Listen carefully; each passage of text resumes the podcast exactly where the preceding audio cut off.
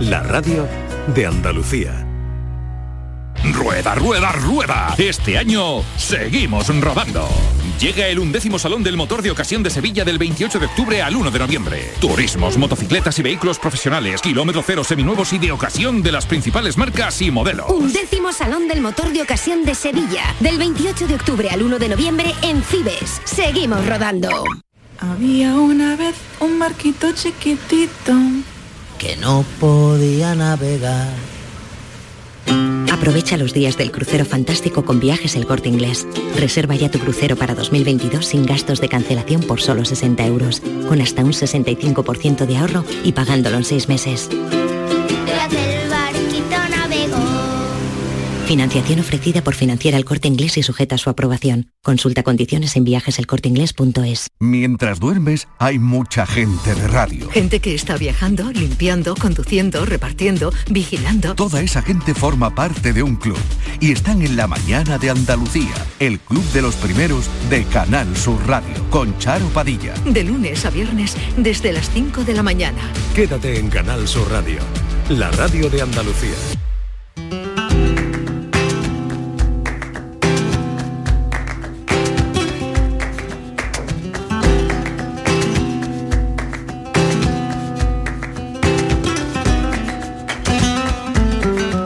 La tarde de Canal Sur Radio con Mariló Maldonado.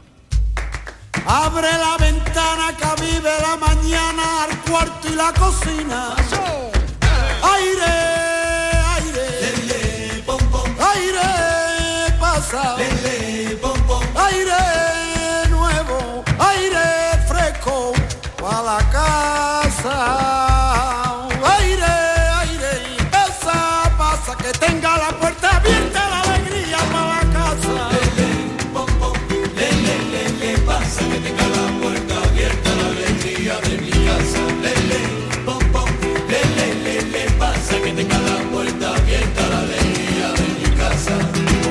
Canción que salía de un coche y una cura no sé cómo para tú. En la calle de las tres esquinas cantaba el Sabina y esa de Jesús. Le recordaría mientras paseaba que no tiene la playa lo que lo que ayer tenía, lo que graba y tú la arena y el corazoncito de la Magdalena.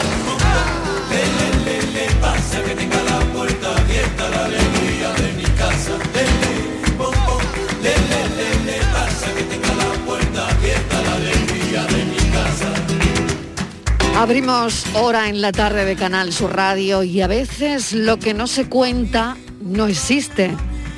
Por eso hay algunas historias que han de ser contadas. Y la historia de Patricia es la que vamos a contar a continuación. Estamos en permanente búsqueda de historias en este programa y solo vamos a ayudar a Patricia a que nos la pueda contar. Cada historia para nosotros es única, es inspiradora, todas son importantes, pero es verdad que la vida depara en ocasiones situaciones difíciles que encierran luego una enseñanza. Y eso es lo que muchas personas vienen a compartir aquí en el programa, en la tarde. Lo que le pasó a Patricia nos puede pasar a cualquiera. Francis Gómez ha estado detrás de esta entrevista y nos va a trazar el perfil de Patricia Martínez.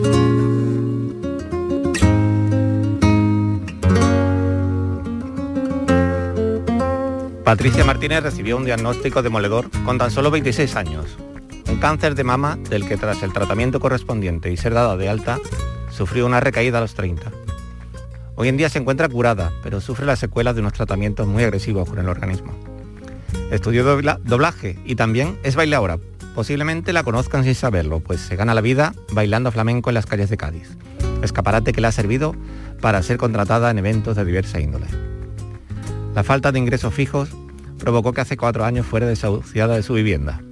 Pero gracias a la ayuda de la Asociación de Mujeres Mastectomizadas de Jerez, AMA, cuenta con un techo para ella y su hija. Patricia también saca tiempo para demostrar su solidaridad con los demás. Hace un par de semanas comenzó a dar clases de flamenco a niños y niñas con diversos trastornos. de déficit de atención, de espectro autista. Aunque el primer día no sabía cómo llevar adelante las clases, ahora confiesa que está encantada. Vamos a charlar con ella. Patricia Martínez, bienvenida al programa. ¿Cómo estás? Hola Patricia.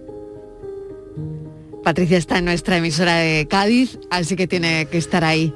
Hola Patricia, ¿me oyes? Bueno, me parece que no podemos establecer la, la conexión de momento, pero Patricia estaba en nuestra emisora de, de Cádiz. Bueno, yo decía, la, la estoy escuchando ya.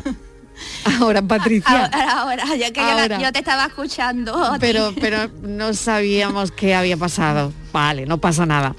Patricia, bienvenida. ¿Qué tal? ¿Cómo estás? Pues muchas gracias. Estoy ahora mismo emocionada con lágrimas en los ojos. Vaya, vaya. Bueno, es que mi compañero Francis Gómez, que lo tengo aquí a mi lado, ha trazado tu, tu perfil Perfectamente. perfectamente y además, uy, no, no sin que desde luego se le cogiera a él también un pellizco, ¿eh? Porque, porque tu historia, em, Eh, tu historia es, es- Muy es lo que es y es lo que nos vas a tratar de contar esta tarde. Bueno, vamos por parte. Madre soltera, Sí, ¿has superado un cáncer de mama sí. Y te ganas la vida bailando en la calle? Eh, sí. Eh, yo estuve en Lanzarote bailando en una, una compañía, Lanzarte Espectáculo, y éramos seis bailadores hasta que me entró el cáncer y tuve que, que dejarla. Y a los 26 años eh, fue el primer pecho y luego a los 30 pasó el segundo. Tuve que dejar eh, Lanzarote, donde yo estaba ejerciendo mi labor como bailarina, como bailadora, y, y me dije, pues, pues a la calle, a la calle me voy, eh, porque era el único tránsito ahora mismo que, que- que puedo tener para, para subsistir. Y, y ofrezco todo lo que hacía en un escenario con seis personas o con siete, lo hago en la calle yo sola. Yo me engancho mi- todos mis vestuarios, mi altavoz, mi tabla, mi silla, no, no me falta artículo que llevar. ¿Lo vamos a escuchar, Patricia? Lo vamos a escuchar.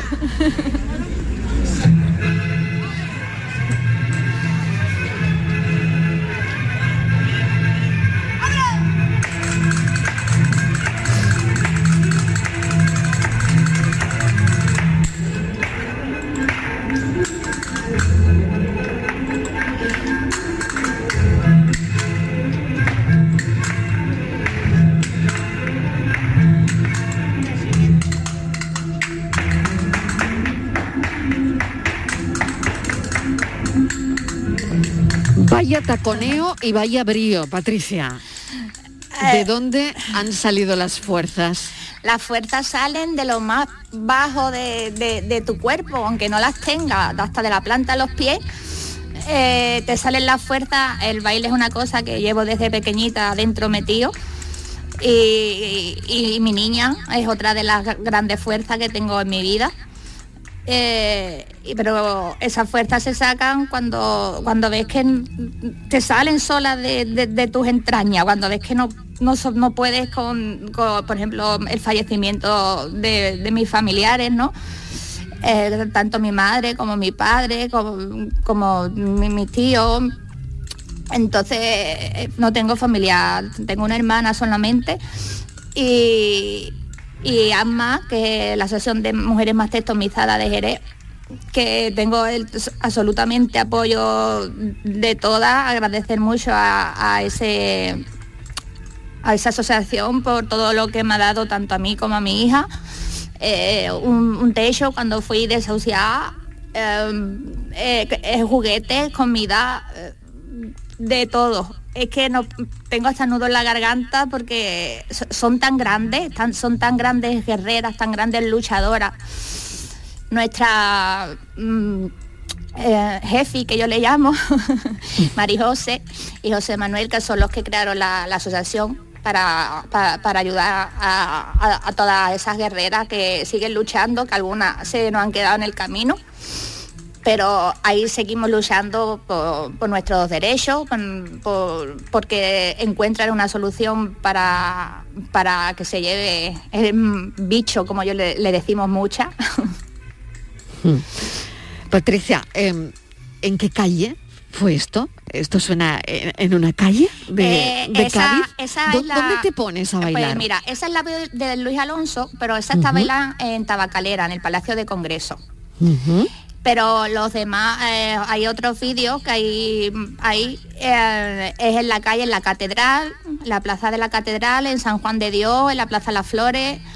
Yo me saqué mi licencia, me voy profesional con mi licencia para que no tenga problemas con la policía ni con nadie. Y ahí coloco mis bártulos, eh, ahí eh, paro- hago un parón de 20 minutos y 20 minutos en Catedral, 20 minutos en San Juan de Dios, 20 en, en San Juan, en la Plaza de las Flores y, y así hasta que hago después de comer ya me subo para arriba con los trastos. Patricia, ¿qué aprendizaje se saca de todo esto? Si es que hay que sacar alguno, ¿no? Eh, no sé. Aprendizar. A mí, por ejemplo... Porque por, por- por tu caso, ¿no? Porque, bueno, madre soltera, me estás contando que no tienes familiares, excepto una hermana. Sí. Que tu hija tiene 12 años, que por cierto, me ha contado Francis, Sí. Me he chivado, me he chivado. que hoy es el cumpleaños de tu hija. Sí. Francis, que Francis ha chivado, ¿eh? Me he chivado, pero además a, a conciencia, A conciencia, Javi, Por- la ha hecho conciencia. porque creo que, que esta fuerza que tiene y que de verdad que me ha dejado cada conversación con Patricia, me ha dejado los vellos de punta, esta fuerza que tiene ella. mm, si no es por esa niña de 12 años, no saldría, no saldría con ese ímpetu, seguro. No, no, se yo ya, yo eso le he dicho muchas veces que si no tuviera a mi niña no, no estaría aquí, sin- sinceramente.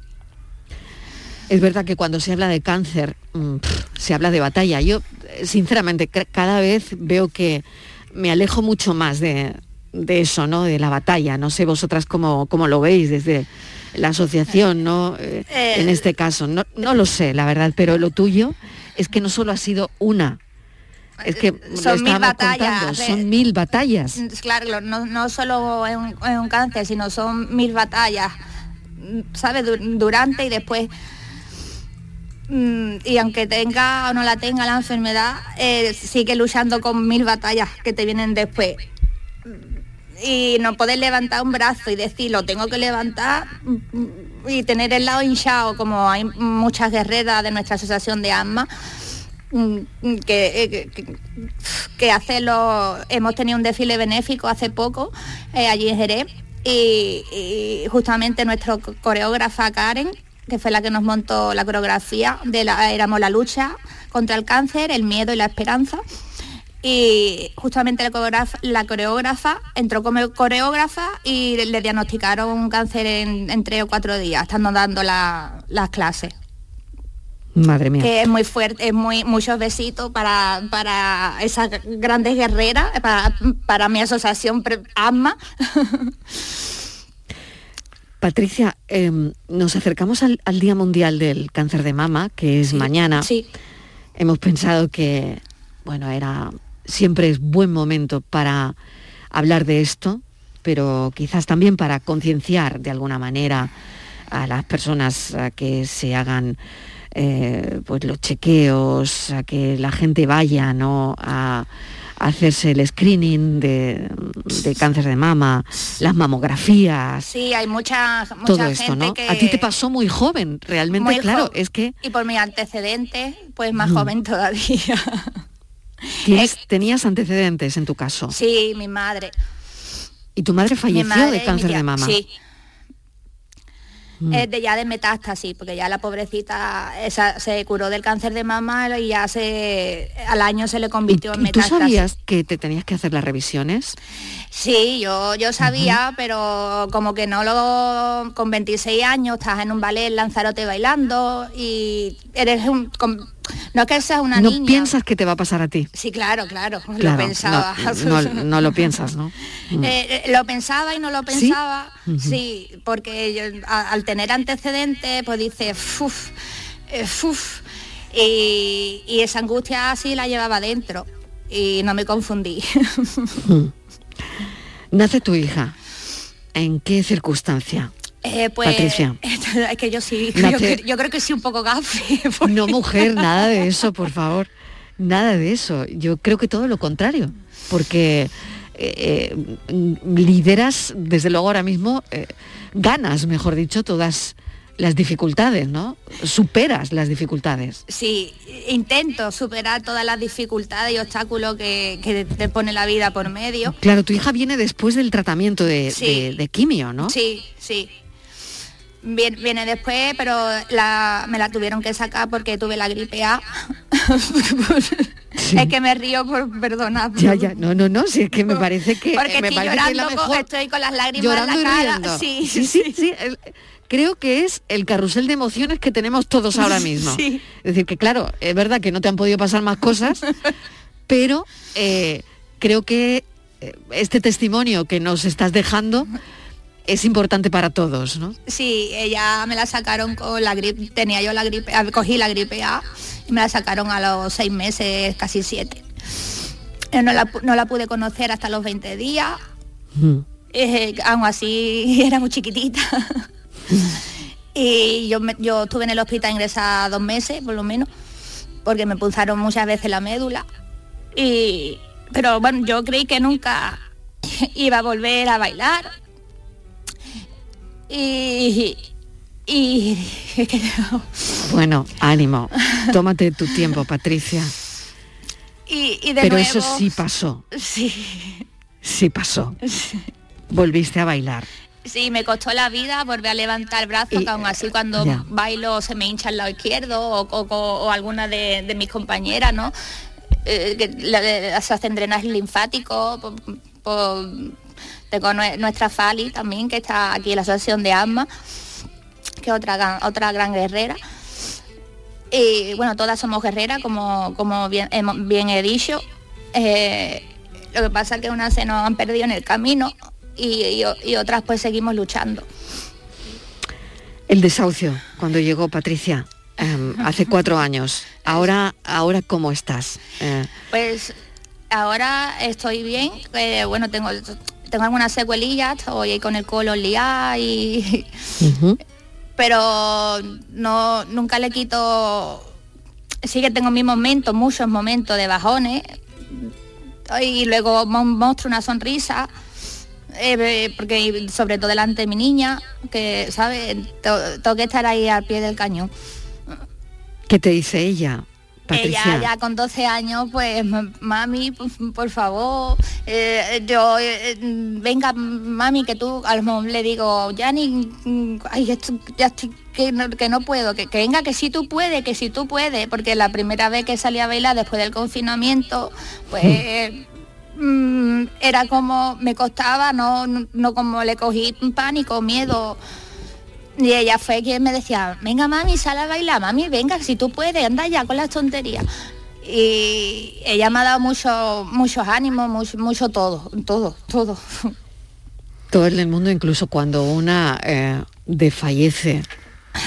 ¿no? Sí, sí, Mariló. Me contaba también Patricia, que ahora está un poquito así emocionada, pero que cuando hablas con ella es que no, no te puedes imaginar que, que- que- que- bueno, eso, de, Sí. dónde, de dónde saca esa fuerza y ese ánimo que ya me lo dijo María José cuando Sí.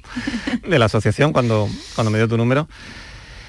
Eh, a pesar de todo y de, de las muchas dificultades, como, como hablábamos antes también, Patricia, me comentabas que, que el calor te juega malas Sí, pasadas alguna vez sí, estando en la calle, ¿no? Sí, muchas veces ha tenido estar bailando a 39 grados o 38 grados ahí en Catedral, en San Juan de Dios, en la calle, vamos, digamos, a pleno sol. Eh, Es muy duro. Eh, yo antes pesaba 40 kilos de nada, o sea, era un esqueleto andante. que la- mucha gente pensaba, está enferma, está... pero a mí me daba igual lo que pensara la gente. Yo tenía que ganarme la, la comida para mi niña.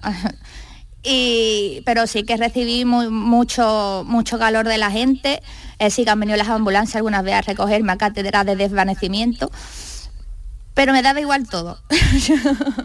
al día siguiente al otro, ahí estaba otra vez. Y gente que ya me conocía me decía, pero chiquilla, otra vez está aquí, pero chiquilla, ponte a la sombra. Digo, yo decía, pero qué sombra, si los guiris están en la sombra, yo me tengo que poner en el sol.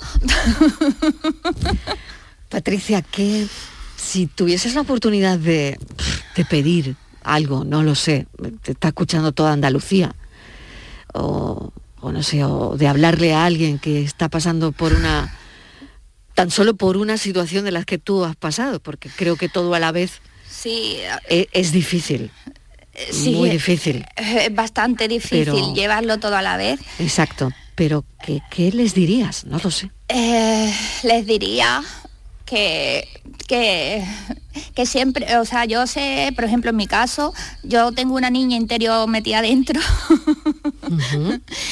Eh, eh, y pensar siempre, la música me ayuda mucho a seguir adelante, el baile. Entonces esas personas que están hundidas, casi hace falta que yo vaya a su casa, yo voy a su casa y les animo el día. Y seguro que sí, doy que fe, doy fe que a mí, me, creo que a mí me lo seguro ha que lo consigues. Yo creo que seguro que lo consigues. Igual ¿no? que te estoy consiguiendo que este- eh, estoy dando clases de flamenco eh, en el colegio Gadir. Eh, Para niños autistas, eh, sí, hay, hay, que decirlo todo. Sí, ¿no? hay niños especiales y niños Mm. sin nada. Entonces, para mí ha sido un gran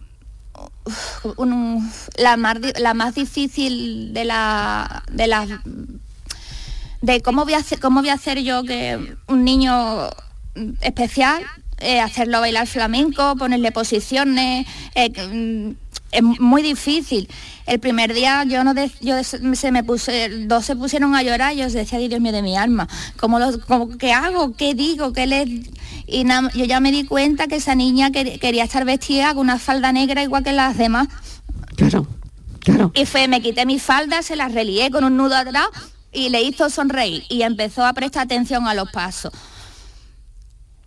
Entonces, eh, animo también a aquellas madres, padres que quieran apuntar a, a sus hijos que sean especiales o no especiales, porque todos tenemos derecho a, a- a bailar, a cantar, seamos o no especiales, especiales somos todos, pero bueno, y que, que creo que le van a, a que le van a venir muy bien ¿Y en qué cole estás? en el colegio Gadir. En el colegio Gadir. ¿Y De te seis a gustaría siete. Y te gustaría dar clases en más coles? Eh, sí, por supuesto. Bueno, pues aquí queda abierta la posibilidad, si te está escuchando algún director de algún colegio, Por que supuesto que, ponga estoy extraescolar, claro, que ponga alguna extraescolar más. Sí. Y otra cosa, ¿te gustaría formar parte de alguna compañía de baile? Eh, me gustaría formar parte, me conformo ya con la calle, yo soy tan poca cosa. No, todo lo contrario, ¿no? Yo creo que eres muy grande. Bueno, eso me dice todo el mundo, pero no sé, yo, a, a de veces la verdad, autoestima la tengo me, baja. me atrevo, me atrevo, me atrevo a simplemente por lo que nos estás contando, por la manera de salir adelante, creo que eres una persona muy grande, con una fortaleza infinita. Sí, yo creo que que esa fue la fortaleza que me han dejado mis padres o mi madre. eh, esa fortaleza en, no hundirme para abajo y en, en seguir a flote y ver que, está tu niña ahí apoyándote y la gente de la calle, sobre todo también, cuando te ven y te ven bailando y, y- y- y se te arropan y te apoyan. Entonces, eh, me gustaría estar en una, si hago mi, desde la calle mismo me salen bolos mm, de gente que me contrata para cena o, o, para salir a bailar en algún tablao.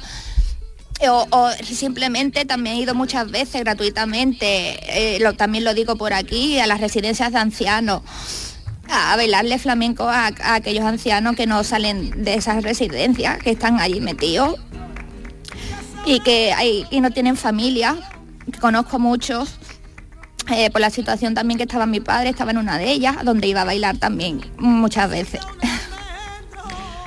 La manera de sacar una sonrisa, de alegrar al que va paseando por la calle y de repente te ve bailar eh, y le sacas probablemente pues eso que, que lleva dentro, que es alegrarle el día. Sí, es que dicen, por ejemplo, cuando bailo, eh, me han venido guiris, por ejemplo, de los cruceros llorando, o gente de Cádiz llorando, y dice, es que transmites cuando bailas, o sea, transmites lo que llevas dentro, lo saco en en el baile para afuera. También transmites cuando hablas, ¿eh? Bueno, pues no lo No sabía. solo cuando bailas, le doy toda la También- razón a También Francis. cuando hablas. Le doy toda la razón a Francis. Ay, pues eso no lo sabía, gracias. Así que no me quiero ir de, de esta charla. Yo, yo me he quedado aquí todos estos días ya. Si me han- antes de empezar el programa me han puesto flamenco, me he puesto aquí a bailar la mesa, ¿tú te puedes creer? Qué bueno. Me han puesto camarón y yo decía, "Ay, Dios mío, de mi alma, yo tengo que hacer aquí unos fraseos, vámonos. Venga, pues vámonos, vámonos con eso, mira, mira el tirititán Vámonos, Beni, vamos con el Beni. Tran, ay, tran, tran, tran, tran. Patricia Martínez, mil gracias. Has inundado este estudio y el de Cádiz de color. Ay, muchas De verdad, gracias. de color. Gracias, un beso enorme y otro para tu niña y dale un achuchón. Eh, y muchas de felicidades para mi niña, Yanira, que te quiero mucho, que eres mi vida entera. Y a esas mujeres de AMBA, mis guerreras, todas son unas guerreras y unas grandes luchadoras y hacen granda- grandes labores por, por- por- por- eso que estamos hablando antes de los médicos que muchas veces se retrasan en las pruebas. Entonces son retrasos que, que cada una llevamos en nuestro cuerpo, ¿no? Entonces, pues poner ellos hacen todo lo posible po- porque eso salga adelante. Se llama Patricia Martínez, lo digo por si alguien ha llegado tarde a esta charla, a esta conversación. Se llama Patricia Martínez, es madre soltera, ha superado un cáncer de mama, se gana la vida bailando flamenco en la calle, fue desahuciada hace cuatro años de su casa, le da clases de flamenco a niños autistas, va a los a las residencias a bailar, ahora que ha podido y que podrá entrar a bailar.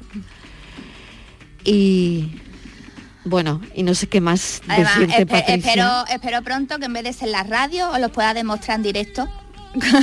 Pues te esperamos aquí cualquier día, ¿eh? Cuando queráis me invitáis a Málaga, que yo voy con mi bata de cola y mis niños lo que sea, me voy a- allí a Canastú.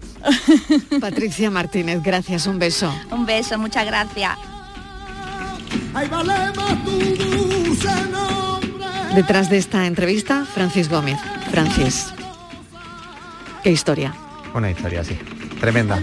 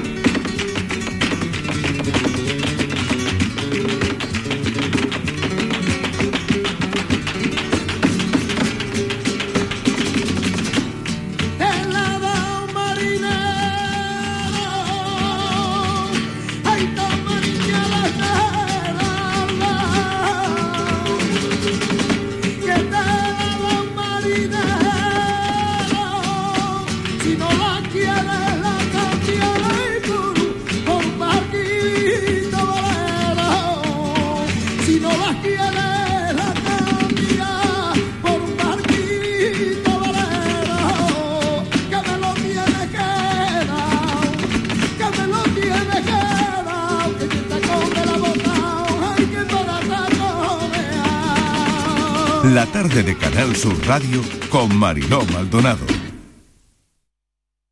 Canal Sur Radio, Sevilla. Yo ya no pago por mi consumo y digo chao, digo chao, digo chao, chao, chao, a tú lo mismo. Vente conmigo, nuestro petróleo es el sol. Dile chao.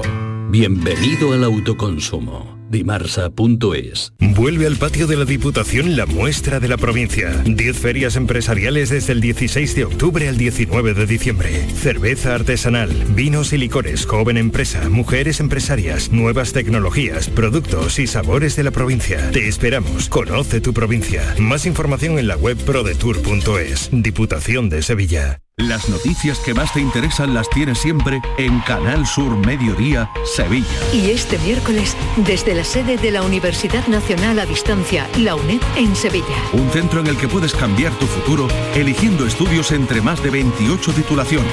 El mayor campus de Europa que estrena curso. Canal Sur Mediodía Sevilla. Este miércoles desde las 12 en directo desde la sede de la UNED en Sevilla. Con la colaboración de la UNED en Sevilla. Rueda Rueda, rueda. Este año seguimos rodando. Llega el undécimo Salón del Motor de Ocasión de Sevilla del 28 de octubre al 1 de noviembre. Turismos, motocicletas y vehículos profesionales, kilómetro cero seminuevos y de ocasión de las principales marcas y modelos. Undécimo Salón del Motor de Ocasión de Sevilla, del 28 de octubre al 1 de noviembre en Cibes. Seguimos rodando.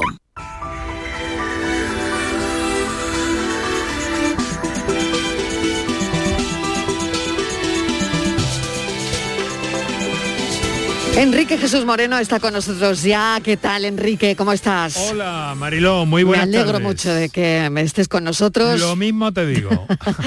bueno, hoy vamos con un tema que nos interesa muchísimo, menopausia. ¿m? Sí, ya sabes a que las es un seis tema en punto de la tarde. Eso es, ya sabes que es un tema recurrente en nuestro programa. Cuando no encontramos una percha, encontramos otra. Hoy es Claro. el Día Mundial de la Menopausia y queremos acercarnos a esta situación, ¿no? ¿A qué es la menopausia? A si se pueden evitar las consecuencias que genera y qué especialidades sobre todo se ocupan de este momento de la vida, que es como muchos facultativos eh, consideran precisamente la menopausia, ¿no? Entonces nos hemos rodeado de tres y bien buenos, eh, de dos especialistas eh, mujeres en este caso y de un especialista balón, varón, el doctor Pablo Romero y las doctoras Ángeles Martínez del Hospital Virgen del Rocío y la doctora Eva Iglesias del Hospital de Valme. Eh, vamos a recorrer la menopausia y vamos a intentar aclarar todas las dudas y vamos a eh, ver también de qué manera se puede de alguna forma prevenir las consecuencias de la menopausia, Marilo, que me parece algo muy Claro. interesante y que Sí. tiene que ver también con la divulgación, con la educación para la salud y con muchos aspectos. Y Pues naturalmente... ahí vas a enganchar con muchas mujeres, ahí vas Claro a que enganchar sí. en la prevención, ¿no? Claro que sí. Claro y, que sí. y qué bueno que todas sus dudas, pues para eso están nuestras especialistas que además son grandes eh, divulgadores de este de este asunto de la menopausia y que están, como siempre, dispuestos a atender todas las eh, dudas, todas las preguntas de nuestros oyentes a partir de las 6 y 10 de la tarde. Mariló. Gracias, Enrique. Un Muchas beso y gracias me a ti. alegro, me Un alegro escucharte de nuevo. Un besito. Lo mismo te digo, un besito. Chao, Adiós, chao. hasta ahora. Adiós. La actualidad y las novedades en salud, las noticias sobre investigación médica, prevención, terapias y un consultorio para responder a tus dudas. Envíanos tus consultas en una nota de voz al 616-135-135. 616 135 135. Por tu salud con Enrique Jesús Moreno. De lunes a viernes desde las 6 de la tarde. Quédate en Canal Sur Radio, la radio de Andalucía.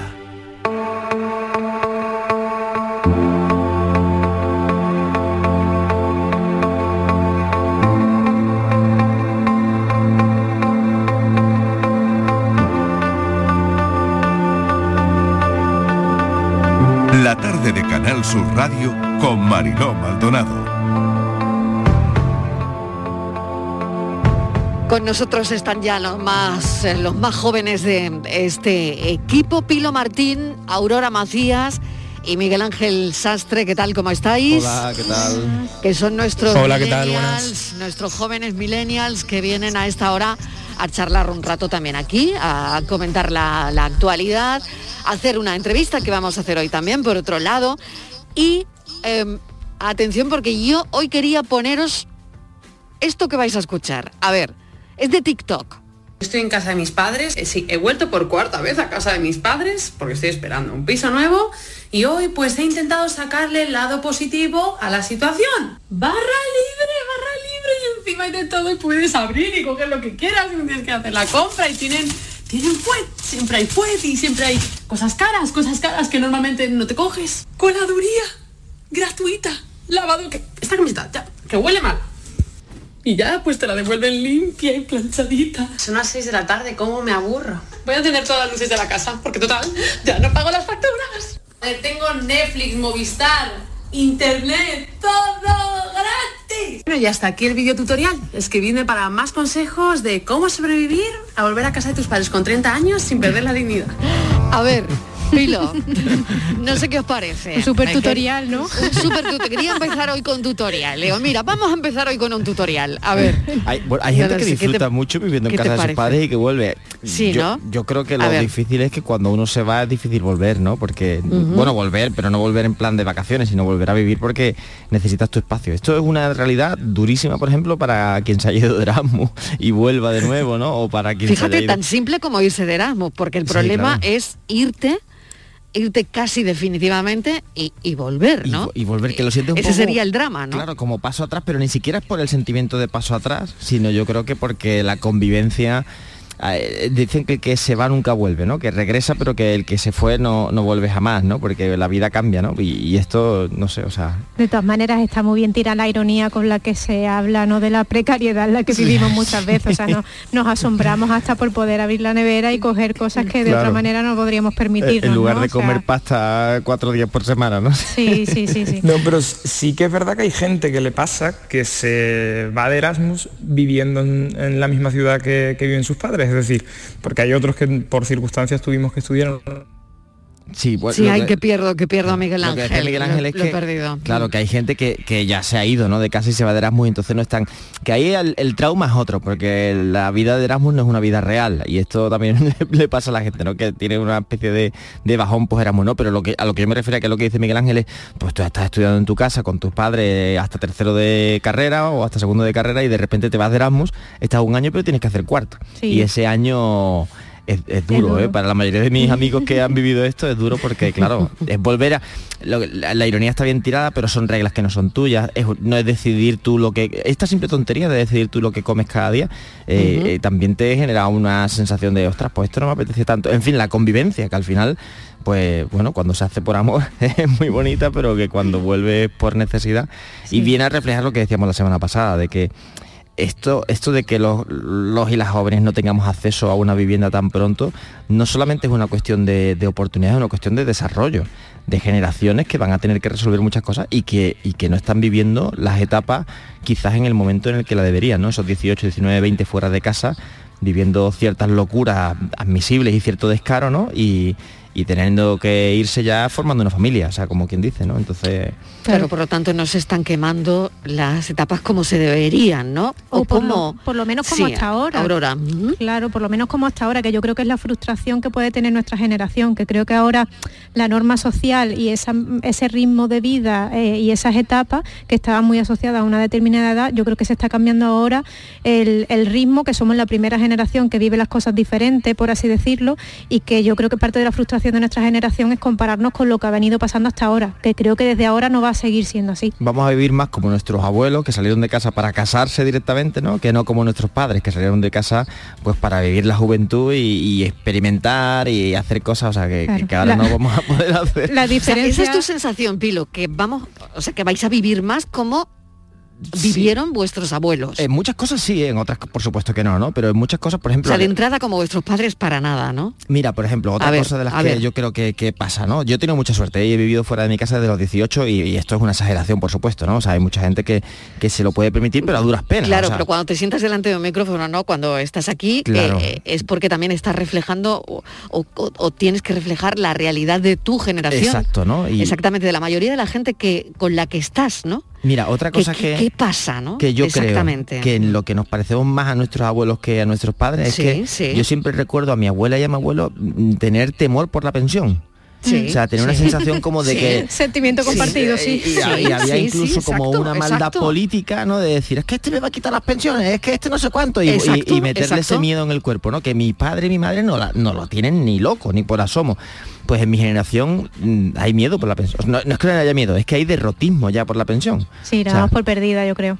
hay un montón de gente que piensa que nosotros no Totalmente. vamos Aquí la, la voz de- del optimismo. vamos. Sí, sí, Pero sí. es por edad o por cómo eh, veis una situación determinada eh, o cómo si realmente ahora mismo no podéis vivir mm, de alquiler ni compraros un piso, etcétera, etcétera.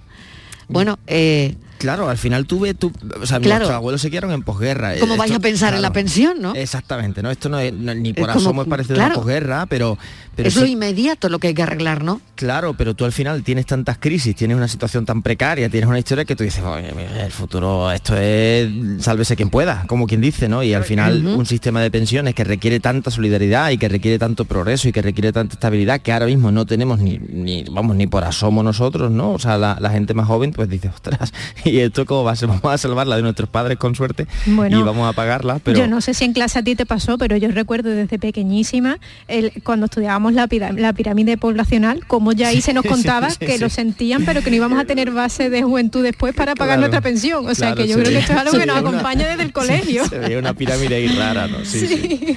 Sí. Da la Horrible. sensación, yo creo que Miguel Ángel está ya por ahí, ¿no? De- Sí, está, Eso, eso. claro, hemos tenido un problema con- para que suene mejor, ahora sonará un poquito peor, pero sonará al Vale, menos. vale, vale. La ¿Me oís técnica? Sí, las cosas de la técnica. te oímos bien. Sí, te oímos bien, Miguel Ángel. Vale, perfecto. No, lo- lo que decía que realmente es que los 30 de hoy son los 20 de antes, es decir, que antiguamente tú empezabas a cotizar pues con 20 años, con incluso había gente que con 18 recién cumplidos ya empezaba en el mismo trabajo con el que se ha jubilado y eso hoy prácticamente es imposible. Entonces es verdad que se dan esas circunstancias. Por un lado, que cotizas muy tarde y segundo, que lo que cotizas es poquísimo. Entonces la pensión lo que es como algo muy, muy, muy lejano. Y esto se va a ver, Miguel Ángel, en, en, por ejemplo, en cosas que ahora suenan lejanas, ¿no? Pero tener abuelo o abuela va a ser casi un lujo, ¿eh? O sea, porque cuando tú al final tienes a tus niños y a tus niñas con 36, 37, 40 Ah, años, sí, cierto, sí. claro, o sea, el, el llegará un momento en el que alguien que con 25 o 30 años tenga un abuelo es como pues, esto es casi un milagro, ¿no? También hay que decir que los abuelos mm, que Qué los tengan eso van que a ser envidiables. ¿eh? Sí, sí, que- eh, pero es así, Sí, ¿eh? porque, claro, claro, aquí no va a haber abuelos, es decir, no vais a ser abuelos vosotros. Claro, antes Hombre, bisabuelas o había. sí, porque O sí, a ver. Sí, abuelos ¿no? Pero, pero, pero igual la es esperanza de vida se, se alarga mucho, que no se sabe. Pero yo. solamente, solamente si la esperanza de vida se alarga mucho seréis abuelos. Claro, ya pasó esto con las Porque bisabuelas. Las aquí- bisabuelas porque desaparecieron. ¿al- ¿alguien aquí tiene pensamiento de crear una familia? Bueno, todavía no. Todavía no, todavía no. Ya En un futuro, ¿no? Sí, ya sí, veremos, en un futuro todavía no. A ver, sastre. No, pero sobre todo es lo que hablábamos la semana pasada, que también hoy se está tratando tan socialmente, que Sí. es el tema de que si tú no puedes acceder a una vivienda y a cierta estabilidad, es muy difícil que te plantees el formar una familia, porque Exacto. yo creo que una familia, el, eh, la palabra equivalente es estabilidad. O sea, tú al final cuando ya formas una familia te asientas, mm, dejas de hacer ciertas cosas que hacías cuando no estabas casada y no tenías Vale, niños. vale, pero ¿tenían estabilidad eh, los padres, nuestros padres, vuestros padres tenían estabilidad? Yo creo Yo- que... Vamos, no sé. A ver, Dale, dale, dale, Miguel Ángel. dale, Ah, no, Miguel Ángel. Vamos, si- simplemente que eh, yo pienso que en parte sí, o sea, porque al final su vida era como mucho más lineal que la nuestra, más o menos empezaban Ujú. a trabajar en el mismo sitio y cambiaran a lo mejor de sector o lo que sea, pero su vida más o menos se, mm, se desarrollaba en la misma ciudad. Y nosotros es que no sabemos si vamos a acabar aquí, si vamos a estar en Bruselas, si nos vamos a ir a Londres o, o si al final vamos a retornar al sitio donde nacimos.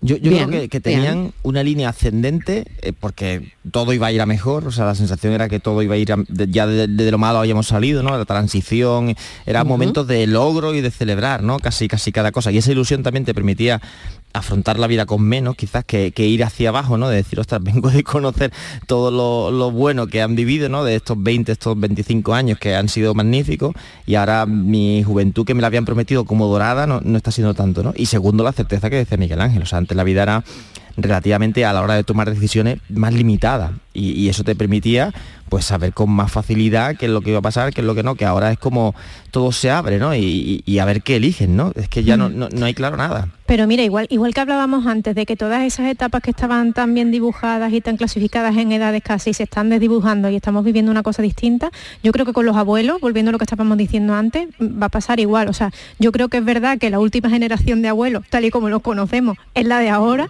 pero los abuelos del futuro, escuchadme, es que con 70 años hay runners, hay, o sea, la calidad de vida, de, es verdad, ya no solo el, el- o sea, el- la esperanza de vida, sino que la calidad de vida de ciertas edades es muy diferente a, a la que ha habido hasta ahora. O sea, Por yo- lo tanto, ¿crees que sí? Yo creo que a- sí. Que seréis abuelos vosotros. Sí. Yo creo que sí Vale, por la vale. calidad de vida. Por la calidad de vida. Y Vale. por los avances de la medicina, etcétera, etcétera. Venga, pues vamos a Pero- seguir hablando. Sí, Miguel.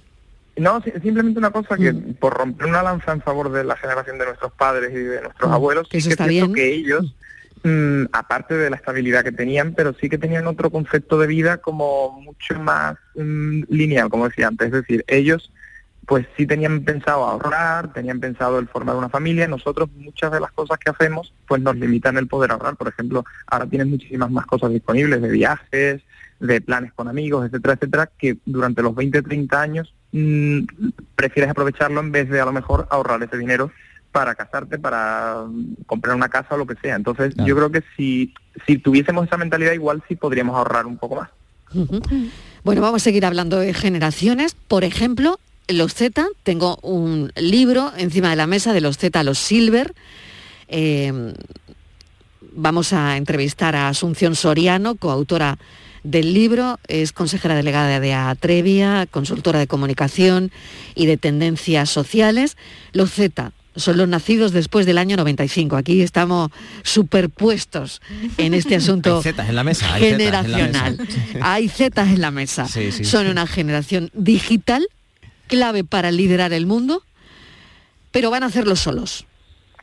El futuro no puede construirse sin tener en cuenta a los más jóvenes, por eso aquí tenemos esta mega tertulia con ellos, porque no queremos quedarnos fuera, claro. Así que mm, en esta ecuación están también los silver, que son los seniors que superan los 55 años. Lo que para vosotros ahora mismo son los abuelos. O, o los boomers, que, que O- se la cambian. Pero, ¿son los Bueno, los abuelos para vosotros o no? No, abuelos no, abuelos todavía no. Abuelos Padres, son, padres, son son- los padres. son- ¿Para sí. vosotros qué son exactamente? Bueno, ahí tienen una etiqueta que a mí me ha sorprendido lo de la etiqueta porque veo que se le quita esa que se está utilizando con un poco de carácter peyorativo, que, que no debería tenerlo, ¿eh? Pero para nosotros son los boomers, ¿no? La generación del baby boom, ¿no? La generación del baby boom. Bueno, que, que también por otro lado quieren dejar de ser invisibles. Invisibles para la economía e invisibles para el mercado laboral. Vais a poder entrevistar y charlar a Asunción Soriano, que es coautora del libro Asunción, bienvenida. Hola, muchas gracias. Oye, encantada de escucharos. Qué interesante. Claro, tenemos un ratito para poder incluirte en esta entrevista y voy a empezar a... eh, voy a dejar que ellos pregunten, si te parece. Venga, empieza, empieza Miguel Ángel. Hola, ¿qué tal Asunción? Encantado. Encantada. ¿Qué tal? Mira, yo sí me gustaría preguntarte un- una cosa, que es básicamente qué ventajas le ves tú a nuestra generación con respecto a la generación Silver y qué desventajas le ves. Es decir, un poco lo que hablábamos eh, en el tramo anterior de la, de la tertulia. ¿Qué cosas buenas tuvo esa generación y qué cosas malas tuvo? Y en, a diferencia de nosotros, ¿qué aspectos positivos tenemos nosotros? Silver, lo recuerdo, somos los padres, ¿eh? 55 años, para que los oyentes se sitúen. Sí, de 55 para arriba. 55 para arriba, perfecto. Efectivamente, bueno, Muy pues bien. mira, yo, yo creo que, que en una ocasión damos el libro es desterrar topicazos que hay un montón, ¿no? Sobre, sobre las generaciones.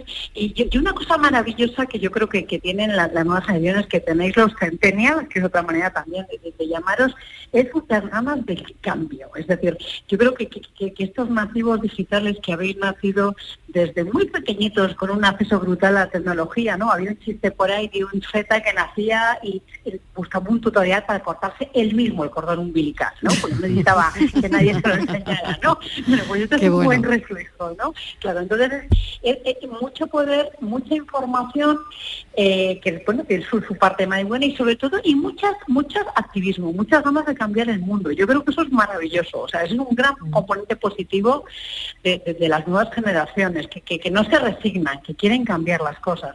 Y otra muy buena también es que son absolutos creyentes de la diversidad, que, que también es parte de la tesis del libro, de entender que el mundo hay que mirarlo desde muchas gafas, no solo desde la, de la, la- digamos la masa mayoritaria que está en el poder y diversidad de edad, diversidad de género, de identidad sexual. Yo creo que es una generación en sentido muy abierta. Negativo o peligros, más que negativo, bueno, pues que esta, esta vida, esta sobreinformación que todo el mundo reconoce, un estudio que hecho Intermón reconoce el, el- que, los jóvenes, dice, y tengo mucha información que me preocupa mm, ser manipulada, que me preocupa no saber qué es, qué, qué es correcto, qué es no, ¿no? Porque que, que- que- que son el fenómeno de la fake news. Yo creo que el peligro es que de tantísima información perder capacidad de criterio, pero yo me quedo con lo positivo que son las ganas de- de- de- de cambiar. Pilo, me queda una pregunta más porque tengo tres minutos. a ver, yo, si yo- da yo le hago una Pilo. muy fácil porque lo que quiero y lo que voy a man- voy a mandarle tarea a la audiencia porque aquí nos está escuchando Bien, un montón bien, de eso está bien, está Sí, bien, sí, está sí, bien. sí. Yo creo que el diálogo intergeneracional es que el, el silver se convierte en Z y que el Z aprenda del silver. Es decir, que, que el silver o el boomer se vaya esta tarde a casa y conserve las ganas de aprender y las ganas de mirar y las ganas de que te pongas un TikTok y que no mires TikTok como si fuese algo, "Eh, esto de los jóvenes, qué tonterías, sin las ganas de jugar, o sea, que, que intentes comprender por qué un Z hace esto, ¿no? Igual que el Z tiene que aprovechar todo el conocimiento que, tiene la experiencia, que, cada vez el mundo es más cambiante y esa experiencia es más difícil de acumular, pero yo la tarea que le mando a la audiencia es iros a poneros Twitch y, y aguantad una tarde viendo Twitch, intentar comprender por qué pasa esto, abrir una cuenta de TikTok y ser jóvenes. O sea, si al final todos somos Z, o sea, si la- una de las cosas buenas que tenemos cuando hablamos de los abuelos es que todos vamos a poder ser abuelos jóvenes. O sea, todo el mundo va a poder conservar las ganas de aprender porque está abierto. Hay mucha información y, y la información es muy accesible. No son cosas que pasan en un patio de un colegio. Son cosas que pasan al alcance de tu mano. Entonces, esto pasa. Y, yo le quería preguntar a Asunción, ¿cómo recomendarías tú que se produjese esta transformación, este diálogo? ¿no? O sea, ¿cómo permitimos que la Z luche en sus guerras, que son guerras dificilísimas, porque no son guerras inmediatas, el clima es una guerra a 30 años, el, el feminismo es una guerra que nos está costando muchísimo trabajo y son nuestras dos principales guerras. ¿Cómo dejar a la generación Z que haga su trabajo, pero cómo los Silver convertirse en Zetas para empujarlos con fuerza desde atrás, ¿no? Asunción, minuto y medio. No sé si se podrá contestar en minuto y medio. Pues mira, muy sintético. Yo creo que hay una rama de Silver importantísima que se está modernizando, que está digitalizada, que liga por internet y que Qué compra bueno. por internet, eh, que tiene que contagiar algo más maravilloso y lo otro es como tú lo has dicho, o sea, mucha escucha y mucha conversación. Si es que el mundo está muy complicado y esto solo lo sacamos si lo hacemos juntos. La diversidad es bailar juntos, no solo que estemos metidos todos en una sala. Entonces, yo te diría que con mucha conversación y con mucha escucha. Este libro se presenta el miércoles 20 en- a las 7 en el Corte Inglés de la calle Preciados en Madrid, así que quien esté por allí puede ir a ver eh, a los autores. eh, Iñaki Ortega, profesor universitario de la ONIR, y también con quien estamos hablando, Asunción Soriano, de los Silver, de los Z a los Silver. Muchísimas gracias y un saludo. Gracias a vosotros. Y a los millennials que me, me ha encantado hoy esta charleta, eh, la semana que viene más, como Más, siempre. Con los ojos abiertos y con ganas de aprender. Aurora, ¿a ti siempre. que te, 20 segundos, Aurora, que no te he preguntado. Nada, por Dios, a mí es que me preocupa mucho el, el tema del, del trasvase de, de- en el mercado laboral de, de las generaciones. Sí, yo creo que es Claro. un tema para la siguiente semana. Venga, pues ahí lo dejamos. Como tenemos los deberes de pilo. Que, que nos ponga la audiencia de veres a nosotros también. Claro. exactamente. A ver cómo lo hacemos. Muchísimas gracias. Un beso para Un los abrazo, tres. hasta la semana que viene. Adiós. Hasta luego. ¿Conocen a alguien que sufra por adelantado? Yo a veces lo hago. Y aunque trato de ponerle mollera al asunto, hay días que me llevan por delante un torrente de emociones. Los no llego, no me alcanza, no puedo con más. Entonces me enfado con el mundo y especialmente conmigo, porque yo puedo, yo quiero, yo debo. Cuando eso ocurre me acuerdo de mi psicóloga y de todo lo que aprendí sobre mí con ella. Y suelto. Suelto porque no todo me corresponde. Suelto lo que no depende de mí. Suelto porque tengo que permitirme soltar. Y no pasa nada. Es verdad que con el tiempo, más o menos, he aprendido a elegir las batallas, pero ni por esas me libro de sufrir a destiempo. A veces sencillamente lo único que pasa es que tengo miedo. Especialmente miedo o culpa por creer que no voy a llegar, que no podré cumplir con todo eso que alguien, probablemente yo, ha decidido que me toca. ¿Y saben qué? Que le concedo un rato a ese torrente de emociones. Me agobio, me asusto y me revuelvo de vértigo. Y luego cojo ese terremoto emocional y me lo llevo a la ducha o a la cama. No voy a decirles que los agobios desaparecen como por arte de magia, porque no es verdad. Pero sí que una vez que decides seguir adelante, pasan, como la vida. Y pasa la vida.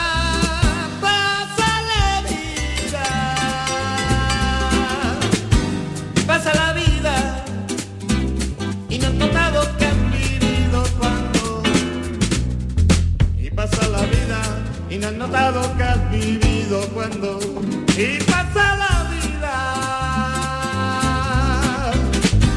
pasa la vida, tus ilusiones y tus bellos sueños. Y todo se olvida, tus ilusiones y tus bellos sueños. Nuestra pensadora de hoy, la periodista Irene Rivas, hoy es ese lunes de frases alentadoras. Como dice ella, elegir, elegir las batallas no es tarea fácil. Pero quizás nos venga bien una frase de cierre, porque parece que siempre hay una frase hecha, una frase escrita, destinada a alguien. Bueno, pues vamos a soltarla, vamos a soltar una de ellas para terminar. Enfrentar, vivir y aceptar la realidad nos hace más fuerte. Y hoy ha habido una persona, esta tarde aquí, que lo ha demostrado. Se llama Patricia Martínez. Hasta mañana. Adiós.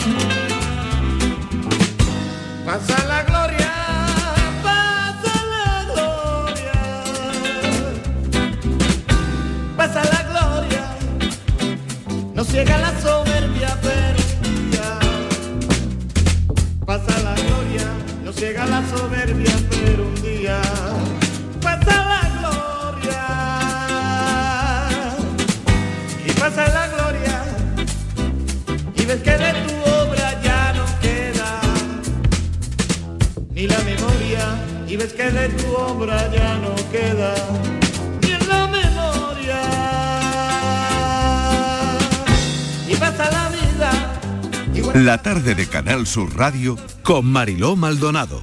También en nuestra app y en canalsur.es.